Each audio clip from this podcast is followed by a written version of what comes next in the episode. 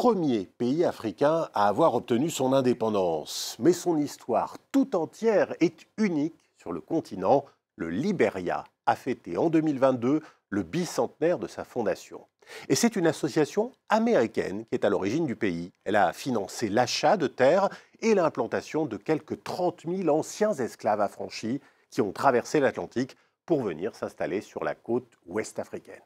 La ville qu'ils ont fondée, devenue la capitale du pays, Monrovia, est d'ailleurs baptisée en hommage au président américain James Monroe. Le Liberia est devenu officiellement une république indépendante en 1847, mais les esclaves affranchis sont devenus les maîtres du pays, reléguant les populations autochtones au rang de citoyens de seconde classe. Ils n'auront le droit de vote qu'un siècle plus tard. Et l'hostilité entre eux et les descendants des Américano-Libériens va perdurer. En 1980, un autochtone, Samuel Doe, parvient au pouvoir pour la première fois, mais à la faveur d'un coup d'État. Et dans les deux décennies suivantes, le pays sera déchiré par deux guerres civiles sanglantes, plus de 250 000 morts. La paix est revenue en 2003, mais malgré ses immenses richesses naturelles, le Liberia figure parmi les 20 pays les moins développés au monde. Beaucoup d'Afro-Américains sont toujours fascinés par le Liberia et ils sont nombreux à y voyager, à s'y installer chaque année. Mais pour beaucoup d'habitants, 200 ans après sa fondation, le pays est surtout marqué par les blessures des guerres civiles et des crimes restés impunis. Billet retour au Liberia, c'est un reportage de Sophie Lamotte et Sadia Manjou.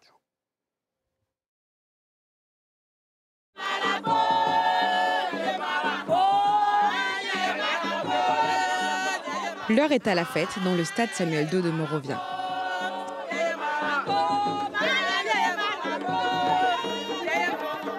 Cette année, le Liberia célèbre les 200 ans de sa déclaration d'indépendance, là où tous les voisins africains n'en sont qu'à leur soixantaine de bougies.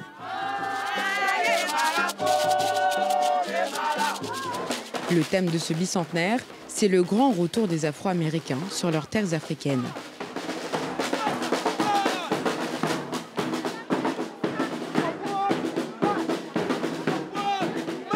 Une fierté pour le président George Weah. Alors que nous entamons aujourd'hui un voyage pour les 200 prochaines années, pensons, au-delà de ce bicentenaire, à la génération qui nous succédera dans les années à venir et aux beaux jours encore à venir pour nos descendants. Comment pouvons-nous ouvrir la voie pour que leur avenir soit meilleur que le nôtre, leurs opportunités plus grandes que les nôtres, leur croissance et leur développement meilleurs que les nôtres?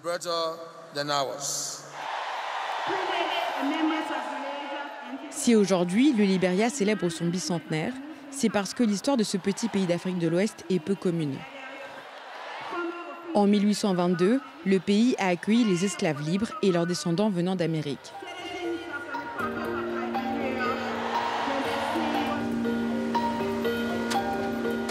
C'est ici à Providence Island que débarquaient leurs bateaux. Sur cette île, un tout nouveau départ attendait ces hommes, femmes et enfants libres une vie loin de la servitude, à tel point qu'ils ont rebaptisé le pays Liberia ou la terre de liberté. Elisabeth est une enfant du pays qui vit aux États-Unis. En cette date anniversaire, elle a décidé de revenir sur les traces de ses ancêtres. Je ne suis pas revenue ici depuis au moins 30 ans. Son arrière-grand-père était l'un des milliers d'esclaves affranchis arrivés sur Providence Island. Je peux imaginer ce sentiment qu'ils ont pu ressentir. Beaucoup d'excitation. Mais encore une fois, c'est sur fond d'espoir de liberté, de prise de décision pour sa propre vie.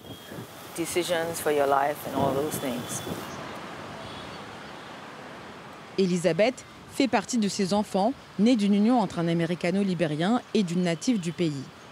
Une génération d'adultes pour qui l'évocation du passé de leurs aînés rappelle la douloureuse période de l'esclavage. C'est toujours difficile pour les gens de vouloir en parler. Vous savez, il y a un sentiment de honte. Il y a un sentiment de honte. Parce qu'ils ont été asservis, pris pour cible, considérés comme non humains.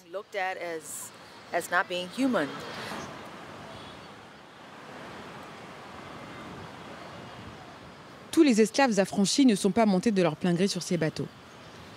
Certains ont été expulsés de force par la Société de colonisation américaine. Une association d'Américains blancs, une partie en faveur de l'abolition de l'esclavage, une autre contre l'idée de cohabiter avec des esclaves affranchis.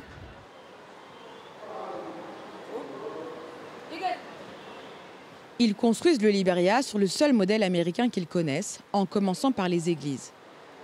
L'un d'eux fonde dès son arrivée cette église, la Providence Baptiste. Une église dans laquelle officie depuis plusieurs années le révérend Diggs.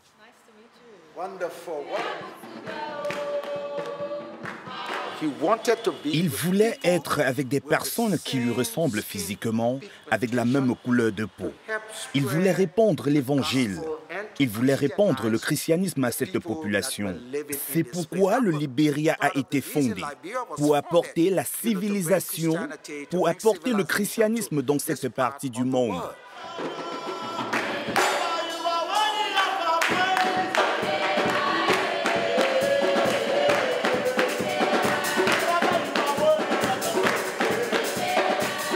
la religion pilier central de la fondation du Liberia, mais aussi de la vie politique. C'est entre ces murs qu'a été signée la déclaration d'indépendance en 1847, faisant ainsi du Liberia le premier pays du continent africain à s'émanciper. Pour le révérend Diggs, cet événement majeur marque surtout le début de la domination des Américano-libériens sur les populations autochtones. Lorsqu'ils sont arrivés, ils se sont confrontés à la population autochtone, des Africains. Ça a été extrêmement difficile pour eux de créer des liens naturellement. Ils ont choisi d'utiliser les armes pour que les Autochtones leur cèdent leur terre et se soumettent à eux. Les Américano-libériens, aussi appelés les Congos, se hissent tout en haut de l'échelle sociale. Avec leur parti politique, le True Whig Party, ils dirigent le pays pendant plus d'un siècle. Cet immeuble, surplombant la capitale, était leur QG. Aujourd'hui, il ne reste que des ruines, symbole d'une période révolue. Ce bâtiment occupait une place extrêmement importante. C'est ici que tout se décidait dans le passé. Pour Hassan Biliti, ancien journaliste, aujourd'hui activiste, il est important de déconstruire les mythes qui entourent les débuts de l'histoire du Liberia.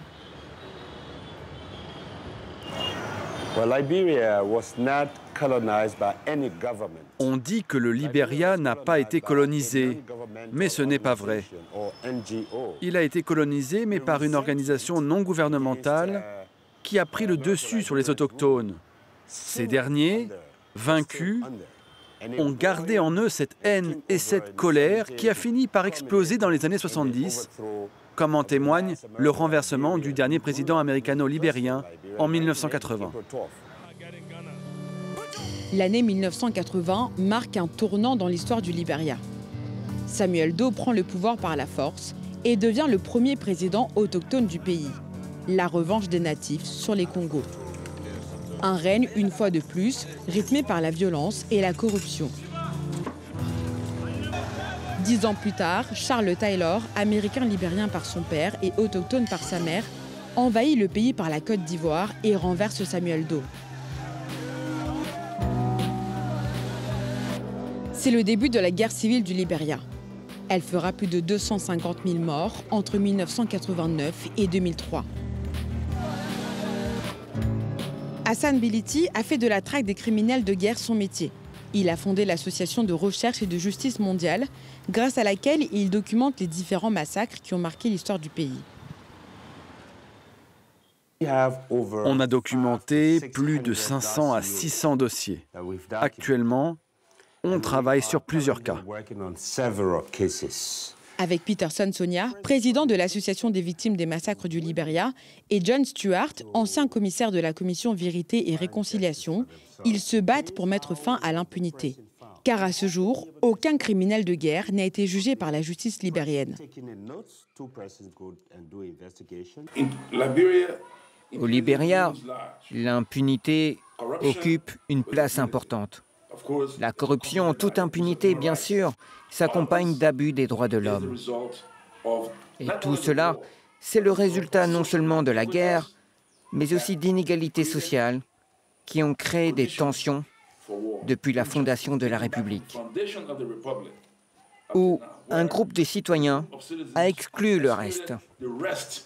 Ce pays nous appartient à tous. Nous avons besoin que la justice soit faite. Pas un jour ne passe sans que les victimes ne réclament justice. Si la justice existait dans ce pays, le Libéria ne connaîtrait pas la corruption. C'est parce qu'il n'y a pas de justice que les gens font ce qu'ils veulent et qu'ils s'en tirent toujours. Peterson Sonia, lui, lutte particulièrement pour les survivants du massacre de l'église Saint-Peter de Morovia. Une église luthérienne située sur l'artère principale de Morovia. C'est ici qu'a eu lieu l'une des pires attaques de cette guerre civile. Une modeste plaque pour rappeler les 600 morts issus des ethnies Mano et Dio. Certains sont enterrés sous ce terrain de basketball.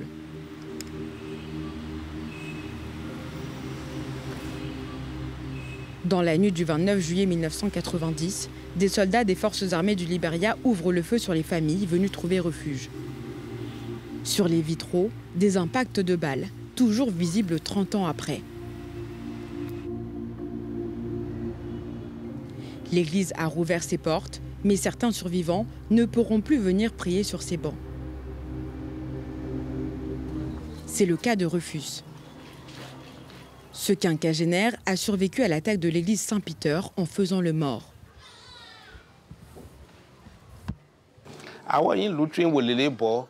J'étais à l'église luthérienne avec mon petit garçon pendant presque une semaine. Ils sont entrés sans parler à personne. Ils ont commencé à tirer. J'ai reçu une balle. Elle m'a touché juste ici. Je suis tombé. Les gens se précipitaient pour fuir. Sous le feu des armes, ils tombaient un à un, les uns sur les autres. Des séquelles physiques, mais aussi psychologiques. Rufus vit avec le deuil de son fils de deux ans et de sa sœur tuée cette nuit-là.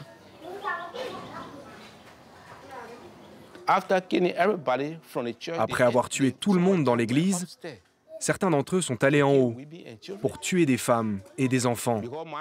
Mon fils, le petit garçon dont je vous parlais, était avec ma sœur à l'étage.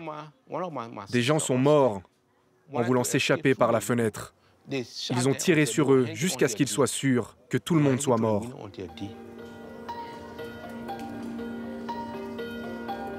Des traumatismes avec lesquels Rufus doit vivre tous les jours. Délaissés par le gouvernement, de nombreuses victimes dépendent d'activistes comme Peterson Sonia pour se soigner et pour survivre.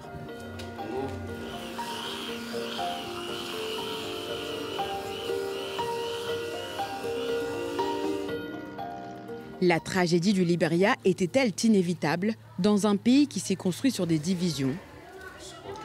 Pour beaucoup d'historiens, les guerres civiles sont la conséquence des tensions entre autochtones et Congo. Mais pour cet activiste qui milite pour les victimes, le débat n'est plus d'actualité.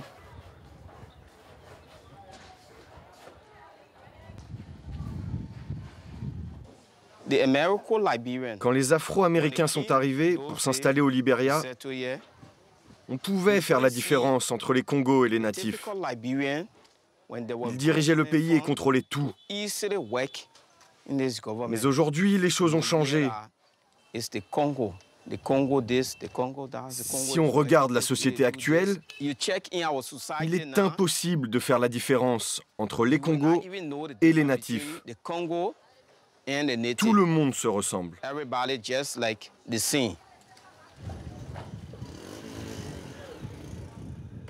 Les inégalités sociales du passé ont laissé place à une société libérienne rongée par la corruption, la violence et l'extrême pauvreté. Le Libéria figure parmi les dix pays les plus pauvres au monde.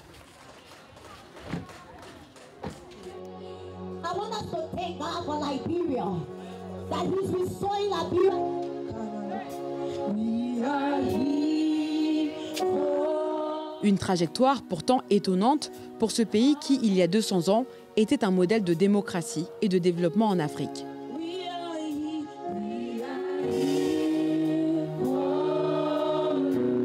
Aujourd'hui, la jeunesse prie pour que le Liberia retrouve sa dignité et sa grandeur.